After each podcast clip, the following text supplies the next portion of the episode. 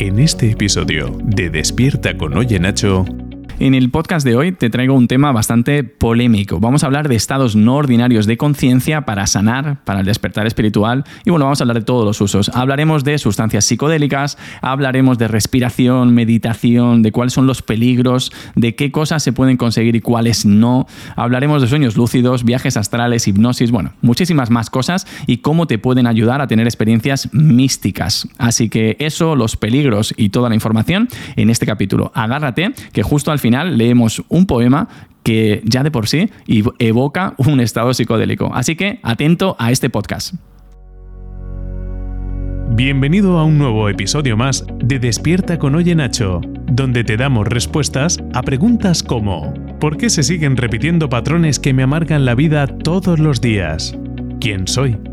¿Qué soy? ¿De qué va esto de la vida? ¿Cómo logro despertar y darme cuenta de que puedo vivir la vida que merezco? Todas esas respuestas y muchas más explicadas por Oye Nacho de manera clara, práctica y sin vaselina. Prepárate para agitar tu mente con nuevas ideas provocadoras. Empezamos. Muy buenas, bienvenido a este nuevo podcast. Estamos en el 3, en la tercera semana ya, y hoy vamos a hablar de estados no ordinarios de conciencia. Y bueno, te voy a dar mucha profundidad en todo esto. Ya sabes que este es un podcast donde nos gusta ir tranquilos, profundo, darte toda la experiencia o toda la información desde la experiencia propia. Todo lo que te voy a hablar son mis propias experiencias y, lo que he ido aprendiendo en estos años. Y bueno, básicamente vamos a ver qué es un estado no ordinario de conciencia, por qué es importante para ti y por qué es bueno saber cómo llegar a estos estados no ordinarios o expandidos de conciencia vamos a ver los cuatro usos que existen de estos estados no ordinarios de conciencia. Veremos ocho herramientas con las que se puede lograr, entre ellas las sustancias psicodélicas. Veremos también los siete peligros de estos estados no ordinarios de conciencia, siete experiencias místicas más comunes que se tienen y te voy a dar una receta para que puedas tener un estado no ordinario de conciencia en esta misma mañana, si, si tú quieres, y un plan de acción para que cojas esta información y puedas ponerla a tu servicio en, tu vida desde hoy mismo. Así que bueno, ese es un poco el plan. Eh, si estás en el primer capítulo que ves, eh, este, este, es el tercero, tienes otros dos también para escuchar. Y estás en Despierta con Oye Nacho. Así que asegúrate de suscribirte y tomar notas, porque empezamos ya. bueno, pues ¿qué es un estado no ordinario de conciencia? Vamos a empezar por, por esta parte, ¿no? Mira, un, eres tu estado normal de conciencia, estado de una persona que está en un estado normal de conciencia, parece un trabalenguas, es un estado en el que vivimos prácticamente repitiendo el 95% de los pensamientos, de las acciones, de todo lo que hicimos ayer. Y esto se repite durante toda nuestra vida. Básicamente somos nuestro pasado. Si no sales de ahí, eres tu pasado. Y vives en un estado ordinario de conciencia, donde normalmente se vive desde la ignorancia. Eh, tu parte inconsciente, toda esa parte subconsciente, todo lo que no ves de ti, todo lo que no decides, todo en lo que no tienes puesto el foco, domina tu vida. Imagínate, tú eres, y yo también, un programa, prácticamente un programa informático eh, con unos, unas reglas, unas código ¿no? de diferentes cosas. Y cuando sales del código, cuando lo observas, cuando de repente te das cuenta y eres consciente, estás en ese estado casi alterado de conciencia, ¿no? Es un paso hacia él. Ahora veremos que es más profundo, pero para que lo vayamos entendiendo, es donde empiezas a ser el observador del programa que está siendo ejecutado y ahí ya cambia todo. Es una manera de explicarlo también, es como hay una realidad de los sentidos donde todo es normal, ¿no? El tacto, el olfato, lo que sientes, es una realidad de los sentidos con sus leyes newtonianas, ¿no?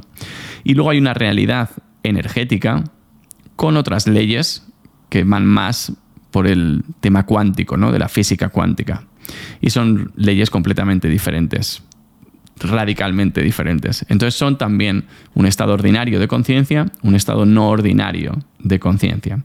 Tienes una realidad de tu yo basada en el pasado, que sería el ordinario, y basada en esas reglas que tú te has puesto, que tú has aprendido, y tienes un yo libre de condicionamientos, que es ese estado no ordinario de conciencia. Tienes también la realidad de lo que proyecta la gente en ti, que es como las expectativas que tiene un grupo o una persona sobre alguien tienden a ser cumplidas. El efecto Pigmalión. Es tu estado ordinario de conciencia, donde estás siendo lo que se supone que tienes que ser, lo que la gente, la sociedad espera que tú seas. Y un estado ordinario de conciencia es donde estás en una realidad libre de esas proyecciones, abierta la posibilidad. Otra forma de verlo es lo conocido, lo completamente desconocido. Una manera de verlo también es una percepción basada en el pasado, en el pasado, mi pasado es lo que crea los filtros de la percepción por los que miro el mundo y entonces siempre veo lo que soy. Veo mis propios filtros proyectados. Soy un proyector que proyecta una película y cree que la película es lo que cambia, pero en verdad la película está dentro mía, está siendo proyectada. Esa es tu realidad ordinaria. Y una percepción basada en las posibilidades infinitas es cuando tú no estás proyectando nada desde dentro, sino que estás viendo la realidad objetiva o subjetiva, pero de una manera diferente, sin esos filtros de percepción. Y una manera, por último, para, para verlo, es un estado ordinario de conciencia. Eres alguien, eres ese conjunto de programas, esa personalidad, ese nombre. Y en un estado no ordinario no eres nadie. y además solo si no eres nadie puedes entrar en esta otra dimensión de tanta posibilidad y que es tan útil para sanar. ¿Por qué deberías aprender sobre esto? Muy importante. Pues porque ya has empezado a ver solo con el concepto, solo con ver qué es un estado ordinario, un estado no ordinario de conciencia. Puedes ver el cambio de perspectiva que puedes tener puedes ver cuándo cambia la forma de mirar, lo repito, cuando cambia la forma de mirar, lo que miras cambia.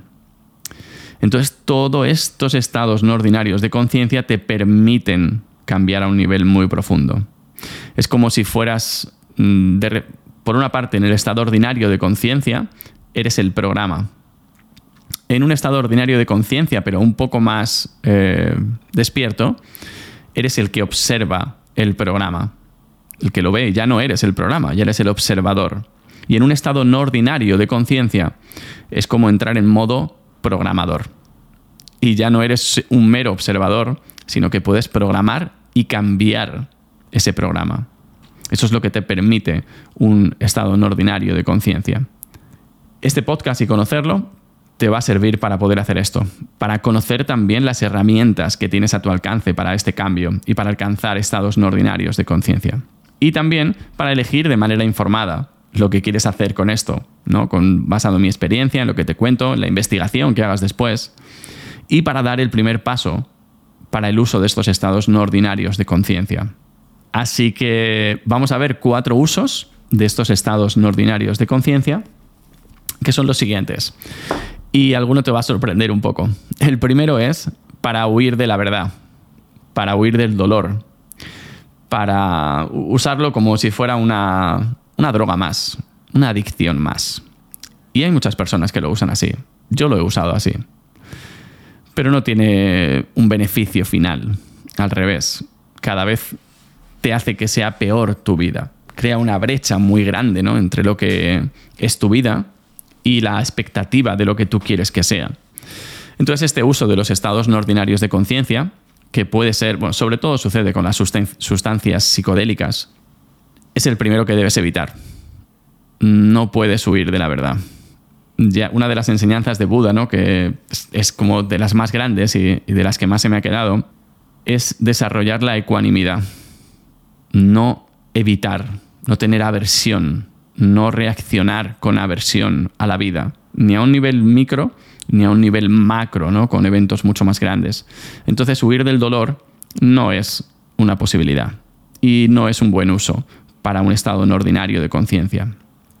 El siguiente es llegar a, a estados de éxtasis artificiales, que es la búsqueda de ese chute de dopamina, de oxitocina, de serotonina, de esa sensación de éxtasis, de plenitud, que son artificiales.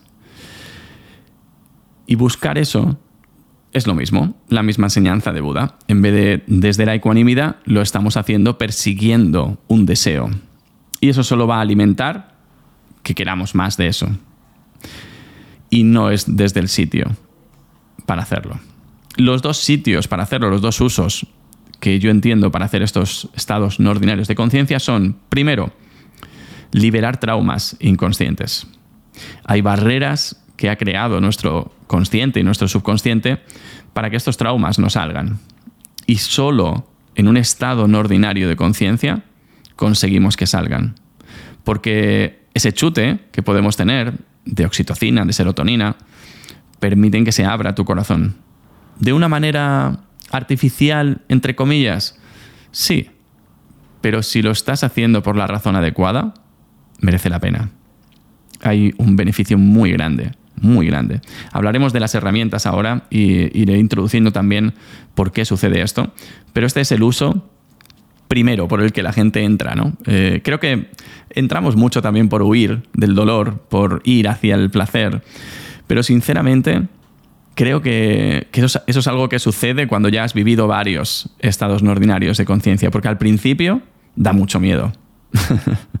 no sé si tú lo estarás ya sintiendo, pero bueno, ahora cuando hablemos de las herramientas probablemente lo, sientas más. Pero acojona un montón.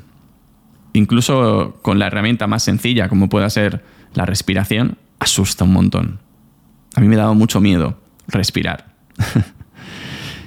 y otras herramientas son como más light, que ahora hablaremos de ellas, pero también es más difícil llegar a esos estados no ordinarios de conciencia y, por eso te da menos miedo. Pero cuando son cosas que de verdad sabes que lo más probable es que vivas un estado no ordinario de conciencia, tienes miedo primero. Es luego cuando lo pruebas, cuando te sueles enganchar al principio a huir del dolor o a perseguir ese deseo, ¿no? A esos éxtasis artificiales. Pero después, si tienes suerte, si tienes alguien que te guíe, si escuchas este podcast, te das cuenta de que por ahí no vas a sanar. Por ahí no es. Y entonces puedes ir a este tercer uso, ¿no? A liberar traumas inconscientes.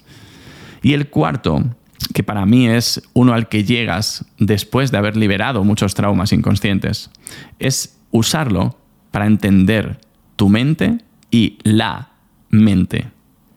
Es un uso al que no se llega desde el principio. A mí me ha costado un año fácilmente, pero merece la pena cuando llegas. Merece la pena experimentar el mundo desde ese estado no ordinario de conciencia, conectarte con eso de vez en cuando. Es un uso más, no sé si filosófico, mm, de explorador, del concepto ¿no? que, que en el libro tiene Stanislav Grof, que es el concepto de psiconauta. No sé si es suyo, igual es de otra persona, pero bueno, es un concepto de psiconauta de un astronauta, entre comillas, pero en vez de estar visitando las estrellas, visitas las realidades de tu mente y de la mente, ¿no? Que al final todo es mente. Todo está creado desde, desde la no forma, se crea la forma. Y esa no forma, ahí está la mente, ahí están los pensamientos. Así que estos son los cuatro usos y ahora vamos con una parte que seguro que tienes muchas ganas de ella, y que es la de ocho herramientas con las que se pueden lograr. Y todas son basadas en la experiencia mía propia que he tenido.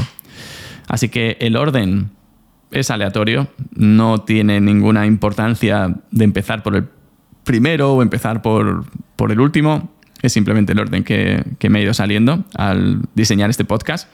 Y el primero son los sueños lúcidos. Y he puesto este el primero porque creo que es muy metafórico y que quizá ayuda a que entendáis el resto también y que entiendas la realidad en sí. Los sueños lúcidos los descubrí hace no mucho, hace quizá dos meses, más o menos, creo, sí. Y como, como a todo, pues le dediqué un tiempo de intensidad. a mí me gusta hacer las cosas bastante intensas para poder experimentarlas. Y los sueños lúcidos te plantean lo siguiente. En los sueños, cuando tú estás soñando, no sabes que es un sueño. Y lo puedes vivir de diferentes maneras, hay diferentes capas, ¿no? Pero una es que no sabes que es un sueño, crees que es realidad. Y reaccionas como si fuera real. Estás viviendo una realidad. Y eso es lo que casi todos tenemos.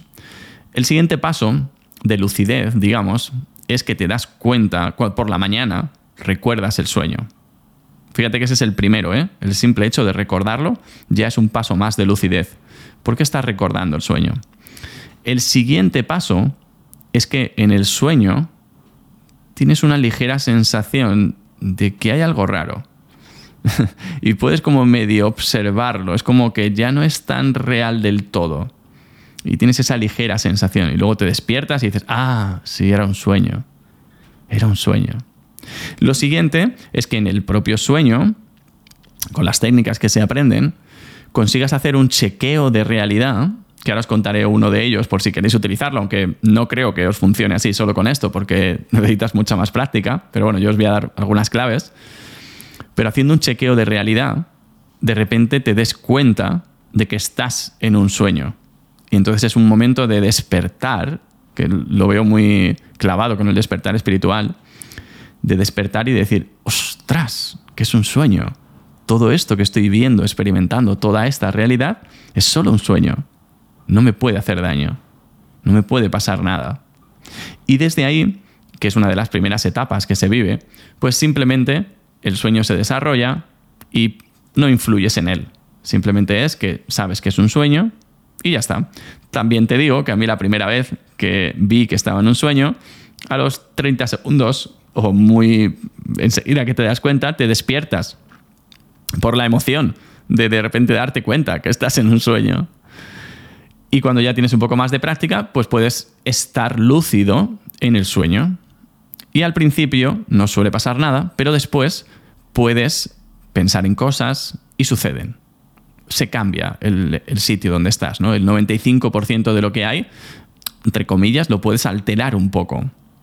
Y ya dependiendo de la profundidad de tu práctica, pues puedes hacer de todo. Volar, no sé, mm, eh, ver enfrente a ti tu sombra y que se, se personifica de alguna manera, abrazarla, puedes meditar dentro de un sueño lúcido. Y dicen que es como siete veces más potente que meditar en la vida real. ¿no? Y a mí lo que me engancha mucho de los sueños lúcidos es la posibilidad de en tus sueños seguir haciendo tu práctica espiritual. ¿no? Es como, ostras, si pudiera, además de lo que hago en mi día, en mis sueños, seguir haciendo mi práctica espiritual, mi meditación, mi respiración, enfrentar mis miedos y, y todas estas cosas. Es increíble, es increíble. Yo he logrado tener como tres sueños lúcidos, más o menos, en, estos dos meses. He tenido más intensidad de ellos en, cuanto más foco he puesto. Y la verdad que me parecen espectaculares. Porque es como que después, cuando estás en tu vida ordinaria, también puedes decir, ostras, en realidad no hay tanta diferencia. Aquí todo parece más sólido, más materia, y en cierto modo lo es. Estoy colapsando la, no forma en forma para mí, creando una realidad. Pero también puedes decir, pero es como un sueño. ¿no? Cuando te das cuenta y dices, quiero estar lúcido en este sueño, puedo cambiarlo, puedo hacer muchas cosas para que esto cambie. Respetando las leyes de la naturaleza, por supuesto, pero puedo hacer muchas cosas. Y sobre los consejos, cosas que puedes empezar a hacer desde ya para los sueños lúcidos. Pues mira, una de ellas es empezar todas las mañanas a apuntar los sueños que has tenido. Y si no has tenido, lo apuntas también. Antes de acostarte, en ese momento de sueño hipnagógico, que son esos 10 minutillos hasta que te duermes, hacer un esfuerzo consciente para ser para dormirte de manera lúcida, como mindfulness, ¿no? Como estar consciente de lo que está pasando, no apagarte de me tumbo y no, es como estar consciente de tu cuerpo, consciente de tus pensamientos y viendo como poco a poco vas cayendo en ese sueño. Y en esa fase te repites, esta noche me acordaré de lo que he soñado. Mañana por la mañana me acordaré de lo que he soñado. Mis sueños son importantes y te dan mucha información, pero no un sueño solo. Te da información hacer esto durante muchos días. Eso lo primero. Lo segundo, una técnica muy fácil, que es durante tu día mirar tu mano dos veces muy rápido, ¿no? Miras así a la derecha, estoy con mi mano ahora mismo puesta a mi derecha, miro, tengo cinco dedos, miro hacia la izquierda para no verla y miro otra vez a mi mano y veo que tengo cinco dedos. Cuando haces esto rápidamente en el sueño, no le da tiempo a tu cerebro a recrear la mano tal y como estaba. Y a veces te ves cinco dedos, a veces te ves tres dedos, a veces ves una mano que no es la tuya, pero no le da tiempo al cerebro a recrearlo. Y en ese momento es cuando dices, oh, shit, estoy soñando. Y te quedas alucinado. Para que esto suceda, tienes que hacerlo durante tu día cada 10 minutos. O sea, cada vez que te acuerdes, hacerlo de la mano. Porque cuanto más lo haces en tu en vigilia, despierto, más probable es que en el sueño lo hagas. Y también durante tu día practicar a decir, oye, ¿cómo he llegado aquí? Y, ah, lo de la mano, se me olvidaba. Te tienes que preguntar, ¿estoy soñando? Y lo haces. Y también puedes preguntarte, ¿estoy soñando? Y miras y dices, ¿de dónde he venido? Y yo ahora mismo, por ejemplo, estoy pensando, digo, ah, mira, he ido al baño, he estado hablando con Sara, me he ido a dar un paseo, antes de eso he llevado a Oliver al colegio, antes de eso he meditado, ok, no estoy soñando. Cuando estás en un sueño y empiezas a mirar, oye, ¿cómo he llegado aquí? Y de repente dices, no tengo ni idea. Y no puedes acceder a ello. Entonces dices, uy, una pista de que estoy soñando. Y entonces haces tu chequeo de realidad, miras la mano, vuelves a mirar, ¿what? ¿Siete dedos? Pues sí, estoy soñando. Así que bueno, ahí te lo dejo. Ya hablaremos más sobre esto eh, si es algo que me pidáis mucho o que interese mucho. Pero esta es la primera herramienta. Estás en un estado no ordinario de conciencia, estás navegando en tu mente en tu mente subconsciente, en todo lo inconsciente. Piensa que es un, sitio en el que aquello que piensas se te presenta adelante. Es mágico, es, una herramienta increíble. Yo, ojalá, he hecho un par de cursos y, ahora indagaré un poco más. Pero claro, ya sabéis que yo eh, tengo el Instituto de Respiración Consciente y sinceramente soy una persona con muy poco apego ¿eh? con estas cosas. Lo cambiaría si encontrara una cosa que va mejor le enseñaría otra cosa. Pero es que hasta ahora, con la respiración, tú sabes que en un día respiras tus 20 minutos, no tiene complicación ninguna, es fácil, llegas a un estado en ordinario de conciencia. Sueños lúcidos, tienes alguno al mes, puedes tener, si eres una máquina, uno a la semana. Requiere mucha práctica diaria, no todo el mundo llega, luego tienes que mantenerte en ello. Es una práctica que, que no es fácil. Entonces, por eso no es una que, para mí sea, esta es la práctica, ¿no? Me parece muy potente lo que se vive, pero muy difícil de llegar a ello y de aprenderlo. Entonces, si algún día lo aprendo mucho, haré un curso sobre ello y te lo enseñaré. Pero de momento, si te interesa, busca por ahí y es genial. Yo lo he hecho un mes y medio, ahora ya sigo apuntando mis sueños, haciendo ciertas cosas, pero hace mucho que no tengo un sueño lúcido de nuevo. Segunda herramienta, los viajes astrales muy interesante también. Me ha ayudado mucho, lo hice justo después de aprender los sueños lúcidos. Y en los viajes astrales, la idea es que tenemos un cuerpo físico y evidentemente, no podemos negarlo, hay un cuerpo energético. De hecho, hay varios. Pero si te fijas, tú tienes, o sea, no somos más que sensaciones electromagnéticas sucediendo, ¿no? Somos electricidad también. Y esa electricidad no puede quedarse solo hasta donde está tu piel. Tiene más, ¿no? Y tu propia piel tiene un campo eléctrico, ¿no? Hay máquinas que miden esto ya, no es algo mítico ni nada. O sea, hay máquinas con lo que lo puedes ver. Entonces, este cuerpo energético tiene conciencia, ¿no? Tiene awareness, iba a decir, ¿no? Como tiene, puede tener conciencia de sí mismo es, eh, lo podrías llamar incluso tu alma. Pero bueno, los viajes astrales se basan en estar en un estado de cuerpo dormido, mente despierta. ¿Vale? Cuerpo dormido, mente despierta. A mí me ha ayudado muchísimo este, esto, los viajes astrales, aprender a hacerlo para ir más profundo en mis meditaciones, que también hablaremos de meditación ahora en breve. Entonces el viaje astral se basa en que vas a tener cuerpo dormido, mente despierta y vas a empezar a aprender a mover tu energía. A moverla de los pies a la cabeza, moverla hacia un lado, hacia otro, hasta llegar a un momento que se lo llaman, o por lo menos donde yo lo he estudiado, como un estado vibracional, donde sientes una vibración increíble en todo el cuerpo, los ojos se te mueves, entras en, esa fase gamma, en, en, bueno, un estado no ordinario de conciencia, y desde ahí es donde puedes abandonar tu cuerpo energéticamente. Y yo, si lo he conseguido, no me acuerdo. si lo he conseguido, no me acuerdo de haberlo hecho. Pero porque creo que, bueno, como todo, he estado un mes, mes y medio dándole caña y he llegado hasta ahí y ha sido espectacular, pero no he vivido lo que es salir de mi cuerpo, moverme por un sitio, por otro, experimentar cosas, eh, recuperar pedazos de mi alma por diferentes sitios. No, no he llegado hasta ahí. Tengo que profundizar un poco más, pero hasta donde he llegado ha sido este estado vibracional. ¿no? Y, y en ese estado vibracional estás en un estado no ordinario de conciencia. Dejas de ser tu cuerpo, eres la energía de tu cuerpo y te permite trabajar en ese estado no ordinario de conciencia. Entonces lo veo también súper útil, provoca un estado no ordinario de conciencia.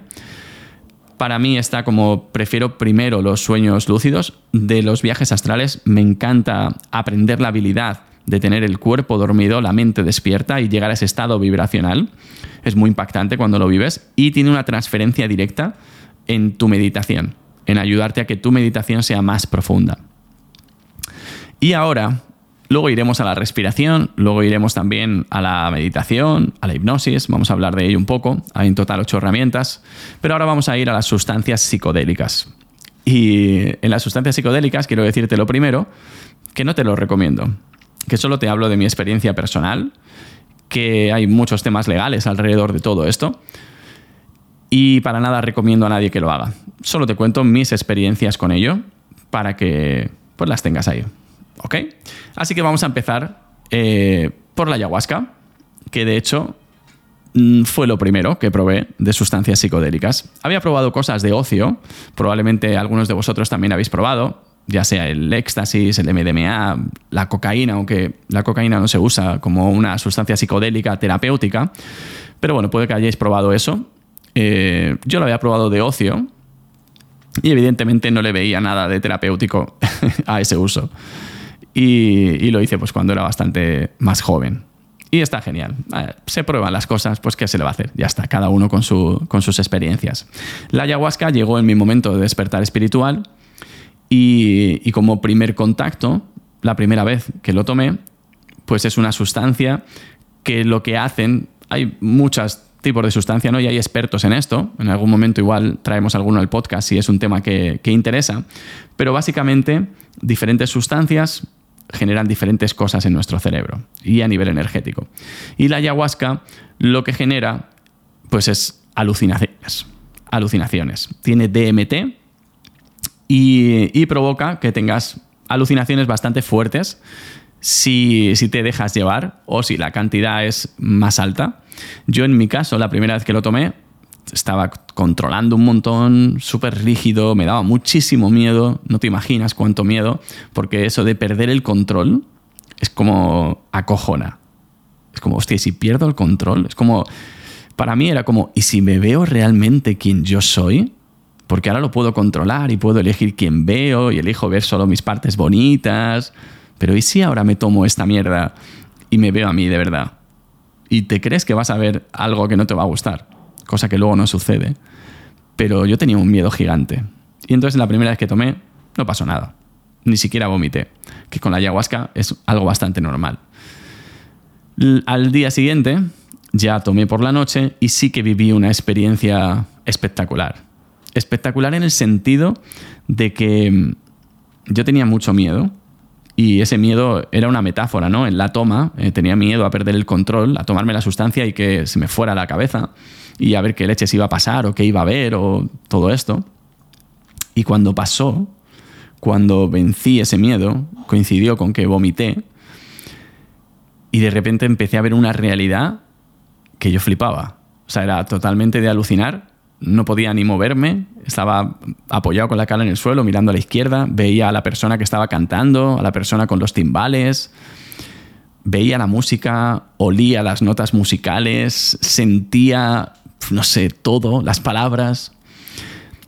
Y mi reflexión o mi, mi golpe así fue como, y creo que muchas veces muy metafórico, fue como, ostras, fíjate, detrás del control no hay nada, no hay nada malo. Detrás del miedo no hay algo a lo que temer. Hay paz, hay diversión, hay amor. Eh, el mí mismo o el yo mismo que encontré era como, es puro amor, es disfruten, no hay nada aquí a lo que temer. Y a mí me dio mucha paz en, experimentar eso, porque fue como, ostras, tengo miedo al miedo, pero detrás del miedo no hay nada. Está bien tener precaución con cosas y hacerlo lo mejor posible, ¿no? Pero en la vida, ¿cuánto nos perdemos por querer controlar y controlamos por miedo a que si pasa algo, seamos diferentes o nos pase algo, ¿no? Es como, ostras, es una línea delgada. Entonces la ayahuasca, sinceramente, es una cosa que es de fácil acceso. Hay muchos centros en los que lo hacen. Eh, hay personas que te ayudan que son increíbles, que te ayudan súper bien. El hacerlo en grupo es también muy poderoso. Entonces, creo que es una, experiencia dentro de las sustancias psicodélicas de las más accesibles. Está a flor de piel o como lo puedas llamar, muy fácil de acceder. Y, y acompañado, pues es muy difícil ¿no? que te pase algo. Tiene contraindicaciones, por supuesto, como la respiración, como todo, como hacer ejercicio también pero es bastante amable ¿no? con el cuerpo. De hecho, al día siguiente te sientes bien y no sé, es, es, muy chulo. Yo recomiendo, si es algo que tú sientes que quieres hacer, que busques información, que veas también tu estado, porque no puedes tomarlo si estás tomando pastillas para la depresión y otros medicamentos. Y bueno, ya hablarás con la persona con la que lo hagas. Yo no hago ninguna de estas cosas de sustancias psicodélicas. Y, y te recomiendo que hagas un retiro de tres días por lo menos, de tres noches donde haces tomas de ayahuasca, porque en la primera es difícil entrar, a veces entras, pero es difícil, pero en la segunda o en la tercera es mucho más fácil. Creas una confianza, ves al grupo, ves al chamán o chamana con el que lo hagas. Yo si puedes te recomiendo que, que busques algo así y que hables con la persona, que lo sientas, que, bueno, que si sientes la llamada, la verdad que es un punto muy interesante para las sustancias psicodélicas para empezar. Después de la ayahuasca, te quiero hablar del bufo alvarius. ¿vale? Esto es un veneno del sapo bufo alvarius que está en Sonora, que para extraerlo no le hace ningún daño. Eh, y bueno, estos son todo como sustancias alegales, por no sé si es, es, el concepto exacto, pero son sustancias que no están reguladas y que no hay ni siquiera como un tráfico de esto, ¿no? Es como está ahí en un limbo mm, legal. Está claro que cada uno se lo toma voluntariamente, que cuando vas a un retiro no pagas por eso, pagas por el retiro. Y, bueno, diferentes cosillas de estas que ya os informaréis vosotros. El bufo alvarius lo probé también en ese primer retiro que hice. Y de hecho, hice la primera toma de ayahuasca, que fue el jueves, me parece, o miércoles, y tuve esa experiencia de control, no pasó nada, prácticamente me quería ir a casa. Dije, esto, no es una mierda, me siento peor, tengo más miedo, ¿sabes? Como me voy. No es para mí. Pero el poder del grupo ¿no? me convenció y, fue como, hostia, es verdad, voy a esperar. Hice el bufo alvarios. No he pasado más miedo en mi vida, literalmente.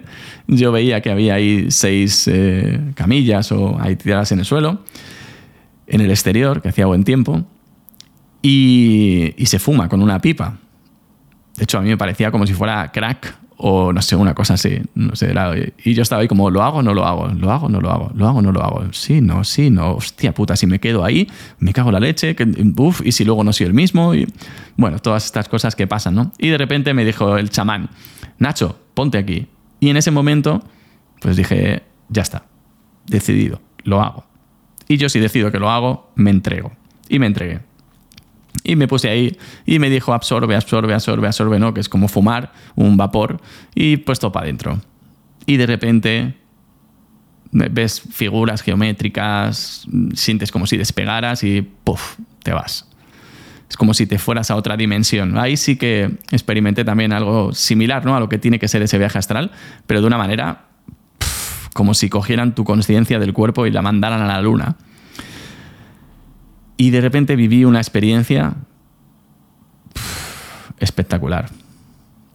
Con mucho miedo, porque da miedo, porque es, es muy, muy radical cuando tomas bufalvarius el, cómo sales de tu cuerpo, cómo tu conciencia cambia.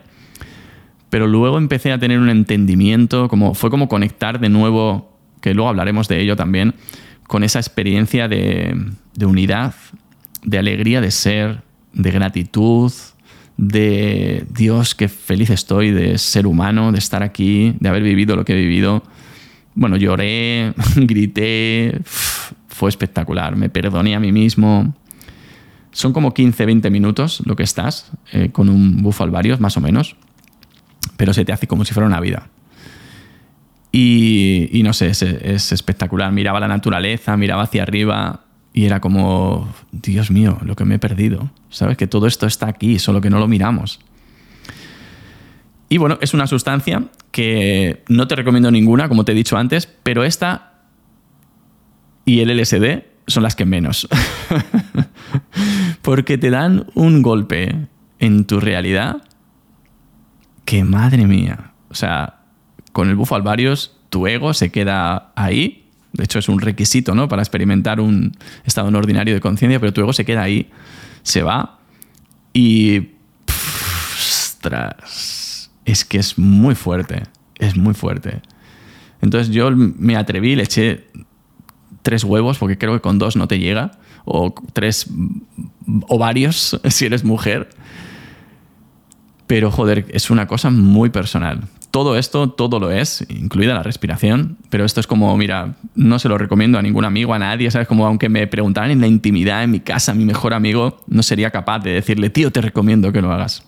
No, ninguna de estas cosas, ¿eh? solo la respiración, sí, lo recomendaría, aunque tiene una parte de sentir tú también, ¿no? Pero el resto es como, esto es lo que menos, ¿sabes? Es como es algo mágico que te tiene que llamar, que tienes que decir, hostias, esto sale de mí, quiero hacerlo y buscarte la vida. sinceramente. Y bueno, pasamos al siguiente. Eh, si estás disfrutando este podcast, yo estoy disfrutando mucho haciéndolo. Me siento como si estuviera hablando contigo aquí en persona, aunque estoy mirando los minutos que llevamos y, un poco mi guion que me hago y por la ventana, que hace muy mal día hoy, por cierto. Y mm, déjame luego tu comentario. Etiquétame en, las redes, en Instagram, en arroba oye Nacho y, y dime qué te ha parecido. Hazle una foto a este podcast ahora mismo y pon Nacho, me flipa o Nacho, dedícate a otra cosa. Lo que tú quieras. Pero me encanta tener ese feedback y que me anime porque cada semana quiero seguir haciéndolo mejor, seguir ayudándote más. Y entonces tener feedback tuyo me ayuda mucho. Si estás en Spotify, hay una parte de preguntas que pongo abajo para que me pongas qué te ha parecido el podcast también. Así que bueno, ahí te lo dejo. Vamos con lo siguiente. El MDMA, o éxtasis se llama, o cristal, o como lo quieras llamar. Se estudia mucho, hay muchos, eh, ¿cómo se llaman? Experimentos o, no sé, trials, se dice en inglés. Pero bueno, como grupos de experimentación. De hecho, en Barcelona sé que hay en tres hospitales ya grupos de, de investigación con el MDMA. Se usa para el estrés postraumático, sobre todo, y para la terapia en pareja se utiliza mucho también. Entonces yo fue de la siguiente sustancia que probé después de la ayahuasca y el bufo. Y lo que hace, al contrario que otras sustancias, que lo que hacen es eh, cambiar los receptores de la serotonina, entonces no generan más serotonina. Aquí lo que hace es que tu cuerpo suelte toda la serotonina y otras sustancias químicas eh, en el torrente sanguíneo, ¿no? Es como que las agota. De hecho, químicamente es más jodido. La ayahuasca, el LSD, las setas, prácticamente al día siguiente estás bien. O a las horas pero el MDMA necesita un protocolo también de tomar ciertos eh, suplementos tres días antes, tres días después, y tiene un efecto, es mucho más neurotóxico, pero es súper efectivo. Eh, se lleva años usando para el estrés, post, estrés postraumático, qué difícil lo han puesto, y para temas de pareja. Entonces yo me busqué la vida, como se hace con estas cosas, porque no es ilegal tomar estas sustancias, es ilegal hacer apología, es ilegal venderlas y, bueno, y hay algunas que no es totalmente ilegal, que, las puedes encontrar incluso en laboratorios que no son para uso eh, humano, Pero, pues como todo, si te quieres beber el Fairy, te lo puedes beber, no está prohibido. Esto es igual. Entonces, bueno, hice una sesión con un profesional em, y aluciné. Te abre, es como abrir todo el miedo ese que tienes, a abrirte, a hablar con una persona, a abrirte a conceptos, a cosas que te han sucedido, a visitar cosas que te sucedieron en el pasado. Es como que de repente, por química, tu corazón está abierto, no tienes miedo y puedes revisitarlo con unos ojos de amor, de compasión. Puedes permitir que salgan las emociones y no las sientes tan fuertes. Y eso es lo que te permite, pues en el estrés, estrés lo diré bien alguna vez, post-traumático, revisitar ese evento y volver a vivirlo desde otra emoción. No es magia, no es una cosa de que hagas una sesión y entonces ya fantástico, no lo es con ninguna sustancia, la verdad. Y los resultados pues se ven en 3, 4, 5 sesiones o incluso más. Y son sesiones que tienes que hacer mensualmente aproximadamente por cuidar tu cuerpo, porque dentro de las sustancias psicodélicas esta es la que más daña el cuerpo. ¿Vale? Que habría que ver también si daña más el cortisol que tienes por tener ese trauma ahí que el hecho de tomar esta sustancia de manera terapéutica cada mes, em, durante los meses que estés, tres, cinco meses.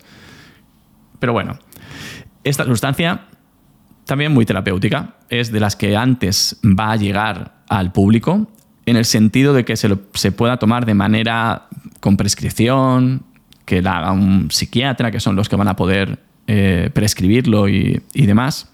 Y eso está prácticamente a la vuelta de la esquina. Eso y la psilocibina, que ahora vamos a hablar de ella también. Entonces, bueno, esta fue otra de las que probé. Las setas mágicas o la psilocibina. ¿Vale? Hay psilocibina química, como un compuesto que también hacen, y también hay setas, que si habéis viajado a Ámsterdam, pues ya sabéis que allí las puedes comprar de manera legal. De hecho, no es ilegal, lo puedes comprar prácticamente desde cualquier país. Y son una aproximación al LSD, disparan cosas similares al, a la ayahuasca también. Es como ayahuasca, las setas, el LSD son, andan por ahí un poco en, esa misma experiencia de estado no ordinario de conciencia. Y las setas, pues la verdad que son muy poco tóxicas, por no decirte nada, y crean un estado no ordinario de conciencia más enfocado como en tener más alucinaciones, distorsiones del espacio-tiempo, y te permiten Mm, es como, yo las veo como, por un lado, más mentales, ¿no? Más emocionales veo el MDMA, la respiración. Entonces, como para diferentes usos, que ahora te contaré, pues son diferentes sustancias, ¿no? Entonces, esto te hace experimentar sensación de unidad, puedes ver desde prismas muy diferentes, muchas perspectivas, lo que te sucede, lo que te ha sucedido en tu vida. Y se utiliza también para el estrés postraumático. Mira qué bien lo he dicho esta vez. Y, son bastante amables. Pero, como todo, ninguna de estas cosas es para que te lo tomes tú solo y no es para ti. De hecho, yo veo que quizá la ayahuasca en un retiro con una persona, quizá el MDMA, si lo haces con un profesional, o las setas, si lo haces con un profesional, con alguien al lado que, que ya sepa mucho de esto. Pero si no, para mí no son cosas a hacer cuando estás mal. Em, yo nunca hago una sesión para mí mismo de LSD si estoy mal. Porque lo más probable es que si estoy mal en la sesión, lo pase fatal. es como, quizá puedo hacer una sesión de MDMA. Por supuesto que haré una de respiración. Pero no me meto en fregados así porque piensa que vas a aumentar por 100 cómo ves las cosas, ¿no? Entonces no es una cosa, no, esto no es para jugar. Y, hay otras maneras de llegar a esto más seguras, ¿no? más amables también. Entonces, está bien, cada uno que siga su llamado, pero no, no son sustancias para tomar, tampoco divirtiéndote. Hay gente que yo lo sé, que he hablado, ¿no? Un amigo en concreto, que se les ha quedado, se le ha quedado una fobia de mirar a las estrellas, porque tomó setas una vez, tomó muchísimo en ocio y sin agua y por la playa y no sé qué. Y, fíjate, se le quedó una impronta ahí de que si mira las estrellas todavía se marea. Entonces es como, no me jodas. si lo hicieras de manera terapéutica no te pasaría eso. Pero tampoco lo hagas solo. La siguiente sustancia sería el LSD. Eh, para mí este es como el... Este y el bufo son las herramientas grandes, gigantes, como ojo, ojo con esto. ¿Vale? El LSD de nuevo, el LSD en sí es ilegal, hay variantes del LSD y que son alegales, que no hay legalidad sobre ello. Y es una sustancia que de hecho, bueno, Stanislav Grof habla mucho de ella y hay mucha gente que habla del LSD. Tienes un documental sobre sustancias o varios en Netflix que puedes ver para informarte un poco más sobre cómo funcionan y seguro que te encantan si esto te llama la atención. Y el LSD para mí te altera tu realidad por completo. Va por fases, porque la primera vez que tomas también estás más cerrado y, no sabes manejarlo y hay que tener mucho cuidado. Es una sustancia también que... ojo, Ojo, muchísimo ojo. O sea, más todavía que, el bufo alvarius, porque el bufo alvarius lo puedes pasar mal. Yo lo he pasado mal en una toma. Durante unos segundos se me hicieron una vida. Pero es que el LSD, si lo pasas mal, son 10 horas pasándome mal. Y es una distorsión de la realidad muy grande. Te das cuenta de muchas cosas, experimentas la mente, exploras tu subconsciente de una manera que no existe otra cosa que te permita hacerlo. Pero no siempre es lo más sanador. Te puede traumatizar entonces, para mí es como te tienes que graduar con muchas unas sesiones de sustancias y de estados no ordinarios de conciencia para llegar al LSD. Y mm, vamos a ver qué me ha saltado aquí. Sí, no se ha cortado. Y, bueno, hasta ahí con las sustancias psicodélicas. Aviso navegantes, esto es mi experiencia. Sé que hay gente que lo critica, que no sé qué, que no sé cuántos. Está bien. Cada uno en su vida elige vivir las experiencias que quiere. Yo soy un explorador nato y también un psiconauta y lo hago para mí, no hago daño a nadie. Así que bueno, cada uno pues que tome sus decisiones, que se informe, se busque la vida y si te sirve mi experiencia, pues me alegro un montón. Y si no, pues no pasa nada. Hay más podcasts por ahí. Siguiente cosa, la respiración. La respiración. Y aquí vamos a profundizar un pelín, ¿no? porque creo que nos va a servir también para, para lo que sucede en el resto de cosas. La respiración, hay distintos tipos. Y hay una parte de la respiración que la gente más conoce, ¿no? Respiración consciente, del yoga, que también pasa muchísimo, ¿no? Que, la gente conoce la respiración por el yoga. Y es una respiración que no te lleva a un estado ordinario de conciencia. De primeras. A ver, expliquemos, porque no quiero ser categórico con esto. No es que no te pueda llevar, te puede llevar, porque meditando puedes llegar. Yo he llegado, pero he llegado y estoy ahí cinco segundos y no me da tiempo a trabajar cosas ahí. me, me, ayuda todos los días, medito mínimo 30 minutos, 40, a veces una hora, a veces una hora y media. Todos los días, no me lo pierdo, porque sé que es importante para mí, porque me permite conectar y porque esos segundos que conecto son súper valiosos, mega valiosos, no te imaginas. Pero la respiración de la que estamos hablando es una respiración consciente, continua, que para que te hagas una idea se hace con la boca abierta, inhalando y exhalando por la boca de manera continua. Una cosa así.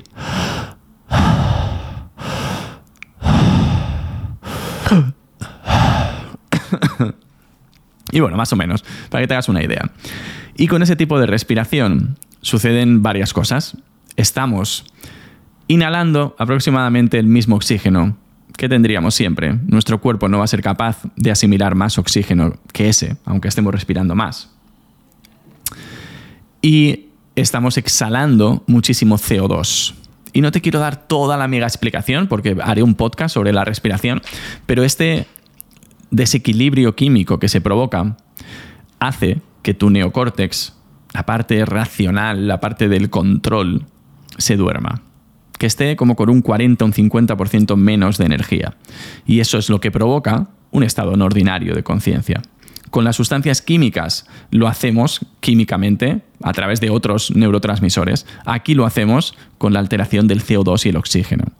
Entonces, claro, evidentemente es mucho más, bueno, no tiene ninguna contraindicación sí que si te han operado, si tienes, no sé, mm, ataques epilépticos, hay unas cuantas, ¿vale? Que las verás si haces una respiración conmigo, pero en este caso solo quiero que, que sepas lo principal, ¿no? Una persona normal puede hacerlo sin problema. Y te permite tener un estado no ordinario de conciencia que puede durar pues entre 30 minutos, una hora, respirando 20 minutos aproximadamente. Entonces, claro, lo que obtienes con la meditación, por ejemplo, que pueden ser unos minutillos o unos segundos, aquí se convierte en 30 minutos, 40 minutos, ¿no? Te permite poder usar ese estado no ordinario de conciencia mucho más tiempo. Y la respiración, una de las personas, o te diría que es como el padre de la respiración moderna, para mí es Stanislav Grof, y cuando tuvo que dejar de usar el LSD porque lo hicieron ilegal, buscó una alternativa.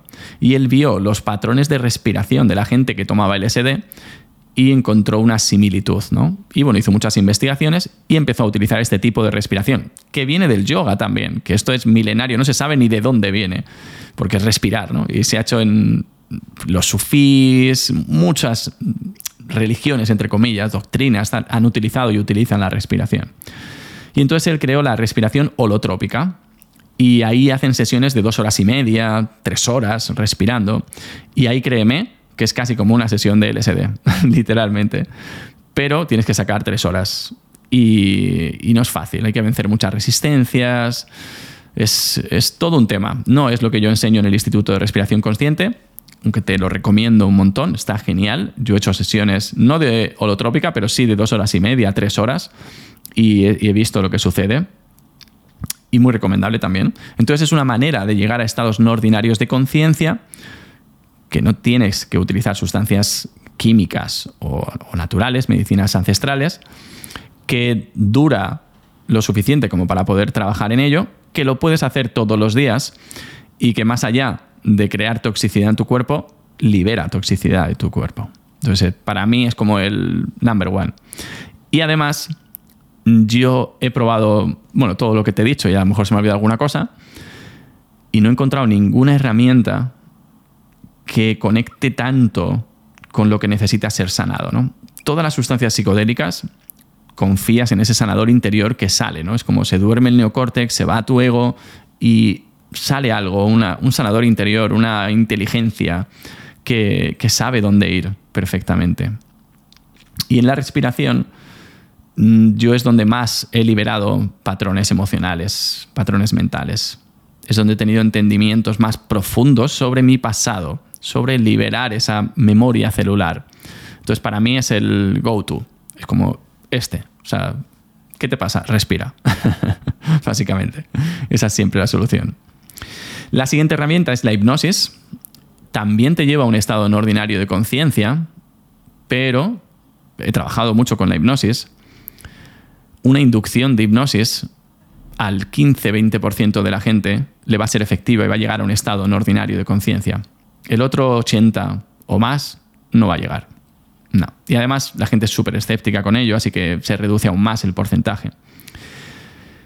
Entonces, eh, ¿se puede llegar? Sí. ¿Eres de los afortunados que es de ese 20%? Enhorabuena, qué bien, porque yo no lo soy. Yo no lo soy. Y por eso pues la respiración para mí es como la hacia donde voy siempre, ¿no? Y lo que yo enseño. La meditación. ¿Se puede llegar a estados no ordinarios de conciencia? Rotundamente sí. Conozco personas, tengo amigos que han vivido experiencias espectaculares. Como si hubieran tomado el SD. como si hubieran respirado. Pero tengo un amigo así. no es fácil no es fácil eh, mantener ese estado, no es fácil llegar a ese estado. Yo ahora llevo un año, bueno, yo creo que no llega a un año, casi un año, meditando todos los días, eh, profundizado mucho en mi práctica y a lo mejor cada dos, tres días tengo una experiencia así de un minuto. El resto merece la pena por completo y es un estado meditativo y es súper sanador, pero no llega a donde no llegas a ese estado no ordinario de conciencia durante tanto tiempo como para poder usarlo para sanar. Entonces, muy recomendable, pero es poco tiempo. Siguiente herramienta, y nos quedan dos. Las herramientas intelectuales, como el coaching, la psicología, intervenciones estratégicas, si has oído hablar de ello, cualquier cosa de este estilo. Eh, es más intelectual, es verdad que, estás en Tony Robbins, por ejemplo, es el ejemplo que se me viene, que hay 5.000 personas en un curso, estás ahí metido, cansado, con música, te hacen preguntas, te ponen música que te hace llorar y entonces de repente te sacan al escenario y te hacen cuatro preguntas y la gente te aplaude y rompes y entras en un estado no ordinario de conciencia. Pero de nuevo, necesitas todos esos factores para que suceda.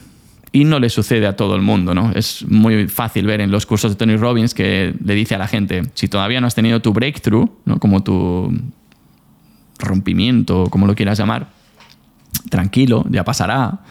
Pero es verdad que no todo el mundo los tiene, porque, ostras, tienes que meterte mucho, tienes que estar allí tres días, si te saca él o si justo te dicen otra pregunta. Entonces es como, es difícil, es difícil. Está genial, y oye, que se, obtienen unos entendimientos también gigantes y creo que complementa muy bien eh, lo que se hace en los estados no ordinarios de conciencia. Pero para mí es como más un que en estos casos, con esas herramientas más intelectuales, el coaching, la psicología, diferentes técnicas así por el estilo, son un apoyo perfecto para integrar lo que ha salido en un estado no ordinario de conciencia. Incluso para prepararte para ese estado no ordinario de conciencia, ¿no? Pero no son mi herramienta preferida para llegar al estado no ordinario de conciencia. Son mi herramienta preferida para mejorar en un estado ordinario de conciencia. Y que también es necesario hacerlo. Y por último, las experiencias traumáticas, las experiencias cercanas a la muerte, una muerte de un familiar, un accidente, ¿no? Cosas que no suceden en la vida que de repente te quedas out. Es como de repente saltas a un estado no ordinario de conciencia y muchas veces tienes entendimientos, o otras no, otras solo se crea un trauma muy grande en ese momento. Pero también hay personas que han cambiado mucho por vivir una experiencia cercana a la muerte, por ejemplo, ¿no? y han tenido ahí un súper entendimiento. Entonces es un... Bueno, estas son las ocho herramientas, creo que lo he contado bien, 1, 2, 3, 4, 5, 6, 7, 8. Y espero que te haya servido. Y también pues para vas profundizando un poco en, en qué es esto, ¿no? De un estado no ordinario de conciencia. Y puedes ir saboreando el cómo se llega, por qué es importante, por qué es algo que no es para tomarse a la ligera. Y bueno, ahora vamos a ver los siete peligros de los estados no ordinarios de conciencia, porque creo que también es importante. Así que voy a pausar la grabación, beber agua y seguimos, aunque tú ni lo vas a ver que he pausado. Ok, qué rico está el té que me estoy tomando. vamos con ello. Hemos visto las herramientas, vamos con los peligros. Primer peligro, y es el que se me vino a la mente nada más preparar el podcast, que es el uso del bypass espiritual. Y lo, leí en un blog, que ni me acuerdo ahora cuál era, y bueno, lo había visto en algún libro también. Y el bypass espiritual es el uso de la espiritualidad, en este caso con los estados no ordinarios de conciencia, para saltarte la realidad. Es el disociarte de la realidad, de la materia, de lo cotidiano, de las relaciones personales, de las reglas de convivencia y de sociedad. ¿no? El, el usar las sustancias psicodélicas o los estados no ordinarios de conciencia, con la respiración, con lo que sea, para dejar de ser humano. Y eso, pues no puede ser.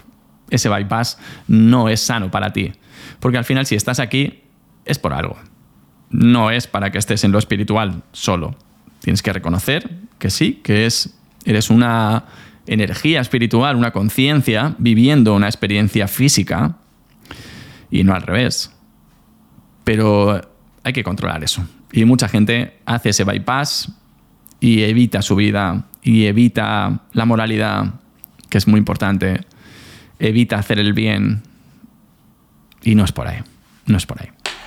Lo segundo es apoyarte demasiado en lo espiritual, porque puedes entender en una sesión del LSD o en una respiración que todo está bien, que todo está equilibrado, que, está, que lo malo también está bien, que lo bueno también está bien, que el que es un asesino está bien, pero no puedes apoyarte solo en eso.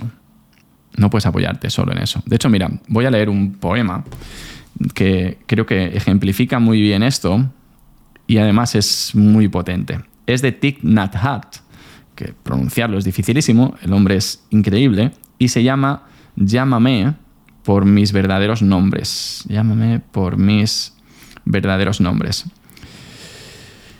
Y te lo voy a leer porque te va a dar un poco esa visión de lo que me refiero con lo de apoyarte en lo espiritual y ser inhumano, o que te apoyes en lo humano y no puedas soportar el sufrimiento, ¿no? que las sustancias te pueden llevar mucho ahí.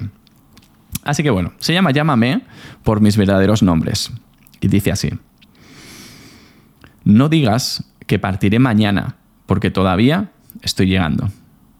Mira profundamente.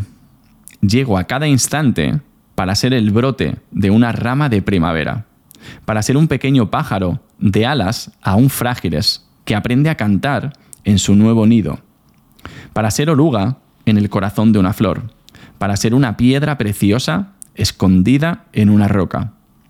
Todavía estoy llegando para reír y llorar, para temer y esperar, pues el ritmo de mi corazón es el nacimiento y la muerte de todo lo que vive. Soy el efímero insecto en metamorfosis sobre la superficie del río. Y soy el pájaro que cuando llega la primavera, llega a tiempo para devorar ese insecto. Soy una rana que nada feliz en el agua clara de un estanque. Y soy la culebra que se acerca sigilosa para alimentarse de la rana. Soy el niño de Uganda, todo piel y huesos, con piernas delgadas como cañas de bambú, y soy el comerciante de armas que vende armas mortales a Uganda. Soy la niña de 12 años, refugiada en un pequeño bote, que se arroja al mar tras haber sido violada por un pirata. Y soy el pirata, cuyo corazón es incapaz de amar. Soy el miembro del Politburó, con todo el poder en mis manos, y soy el hombre que ha de pagar su deuda de sangre a mi pueblo, muriendo lentamente en un campo de concentración. Mi alegría es como la primavera, tan cálida que abre las flores de toda la tierra. Mi dolor es como un río de lágrimas, tan desbordante que llena todos los océanos. Llámame por mis verdaderos nombres, para poder oír al mismo tiempo mis llantos y mis risas, para poder ver que mi dolor y mi alegría son la misma cosa. Por favor, llámame por mis verdaderos nombres, para que pueda despertar y quede abierta la puerta de mi corazón, la puerta de la compasión. Teach Nat Han.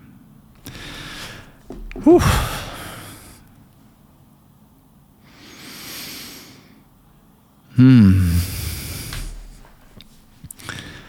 Lo puedes escuchar de nuevo, buscar para leer, para meditarlo y para darte cuenta de esto, ¿no? De ese peligro, que no puedes apoyarte en lo espiritual y decir, ah, es karma, todo está bien. Y que tampoco puedes apoyarte solo en lo humano y estar ahí tan metido que no soportes ese sufrimiento, ese dolor. Al final tenemos que ser capaces de ver las dos cosas. Vivimos en un mundo de dualidad y no puedes posicionarte en ninguno de los lados. La clave está en no apoyarte directamente, estar en el vacío, suspendido, entre lo espiritual, lo perfecto, el no pasa nada, el soy el pirata, soy la niña, y también cercano al suelo, con la compasión por esa niña, la compasión por ese pirata. Muy profundo. Así que bueno, lo primero del peligro es el uso del bypass espiritual. Lo segundo es apoyarte en lo espiritual y ser inhumano por completo, porque es como, ah, todo es karma, ah, no, es perfecto. Lo tercero es apoyarte en lo humano y no poder soportar el sufrimiento, no ver lo espiritual, no ver la perfección. Lo cuarto es querer tener razón. Cuando se empiezan a experimentar estados no ordinarios de conciencia, empiezas a entender muchas verdades y puedes caer en la trampa de querer tener razón, de querer contarlo para convencer a la gente. Y no puedes convencer a la gente de esto. Es algo que tienes que experimentar, que vivir Por eso, fíjate, un poema dice mucho más que todo este podcast. No puedo en un podcast transmitir lo que ese poema transmita. Es que ni en un fin de semana.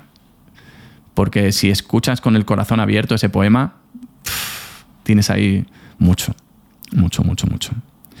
Lo siguiente es volverte rígido en el polo opuesto. Imagínate que has estado siempre en el polo de conseguirlo todo, lo material, lo físico, y ahora de repente te vuelves todo lo contrario, no quieres dinero, no quieres hacer nada, no quieres objetivos, em, niegas la realidad. Es un peligro, porque la clave está en no apoyarte en nada, en estar en el espacio, en ese equilibrio, en ese punto medio, aceptando los dos. Y lo siguiente, lo último, bueno, lo penúltimo, es que el peligro, uno de los que más suceden, es asustarte y no volver a probar. Porque mucha gente, con la respiración, por ejemplo, y también pasa con las otras herramientas, te asomas a algo, a una sensación que jamás has vivido. Y es como, ostras, que esto soy yo. Ostras, que esto es posible, que se puede vivir con esta sensación, con esta emoción, con este entendimiento y cuando luego vuelves a la vida y te das cuenta de que no estás así y que hace falta más trabajo para poder llevar eso a tu vida, dices, mira, no, no, no, no, no, paso, no lo quiero ver más, porque así hago como si no hubiera ocurrido. Y bueno, hay mucha gente que lo hace, pero te estás negando tu avance, tu despertar. Y lo último, y ahora sí, es convertirlo, convertir los estados no ordinarios de conciencia en una canoa que te llevas contigo en tu mochila siempre. es como si la canoa te ayuda a cruzar el río, pero luego la dejas en la orilla. Ya no la necesitas, porque ya has cruzado. Entonces, todas las cosas son algo que lo utilizas y luego lo dejas en la orilla. Y te vas sin ello. No es algo que necesitas, a lo que estás apegado y que no puedes perder, ¿no? Con total desapego, lo dejas en la orilla y sigues andando. Si el día de mañana te hace falta, será porque hay un río nuevo y ese río podrás tener una canoa o la harás o ya sabes usarla. Pero no te lo llevas pensando, a ver si hay otro río. Voy con la canoa a ver si hay otro río, porque a lo mejor no hay otro río, nunca más en tu vida. Entonces es algo que tienes que tener en cuenta, que es usa la canoa, pero déjala cuando hayas terminado. Y si hay otro río, tranquilo que el universo te pondrá una canoa, pero no hace falta que la cargues. Vamos con siete experiencias místicas más comunes. La primera experiencia mística más común que se vive es la experiencia de la pérdida del ego. Es eh, sentir una pérdida de quién eres. Intentas casi como pensar quién soy. Y no sale. Eh, todos esos creencias, programas, partes de tu personalidad que conforman tu ego, quien tú eres, desaparecen los estados no ordinarios de conciencia. Hay diferentes niveles, porque va a desaparecer mucho más en una respiración de dos horas y media que en una de 20, va a desaparecer más en una sesión del SD que en una de MDMA, y hay medidas, ¿no? Pero cuando se siente esto es una sensación muy profunda, es una liberación, es el darte cuenta desde dentro que no eres quien creías que eras, es increíble es increíble. No te lo puedo explicar porque es, es increíble. Te das cuenta de verdad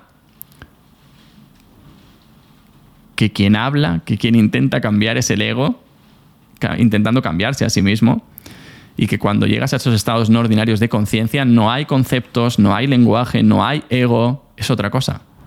Y el ego se va, muere, literalmente. Te libras de él durante ese momento, que no es que haya que matarle, ¿eh? pero es como esa muerte del ego es esa pérdida, esa liberación de él.